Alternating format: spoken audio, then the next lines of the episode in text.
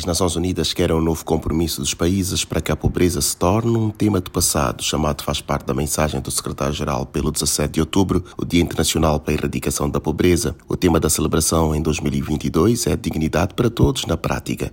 A organização estima que 1 bilhão e 300 milhões de pessoas vivem em diversas dimensões da pobreza. O chefe da ONU destaca que a dura verdade é que o mundo está a retroceder no combate à pobreza. Guterres destaca que a pandemia lançou milhões de pessoas, a situação recuando mais de quatro anos do progresso. As desigualdades aumentam e dentro dos países, economias sofrem com perdas de emprego, aumento vertiginoso de preços de alimentos e energia, além do que chama sombras crescentes de uma recessão global. Para o líder das Nações Unidas, a crise atual se juntou às do clima, de conflitos violentos, da dívida e do atraso no alcance dos Objetivos de Desenvolvimento Sustentável. Da ONU News em Nova York, Eleutério Gavan.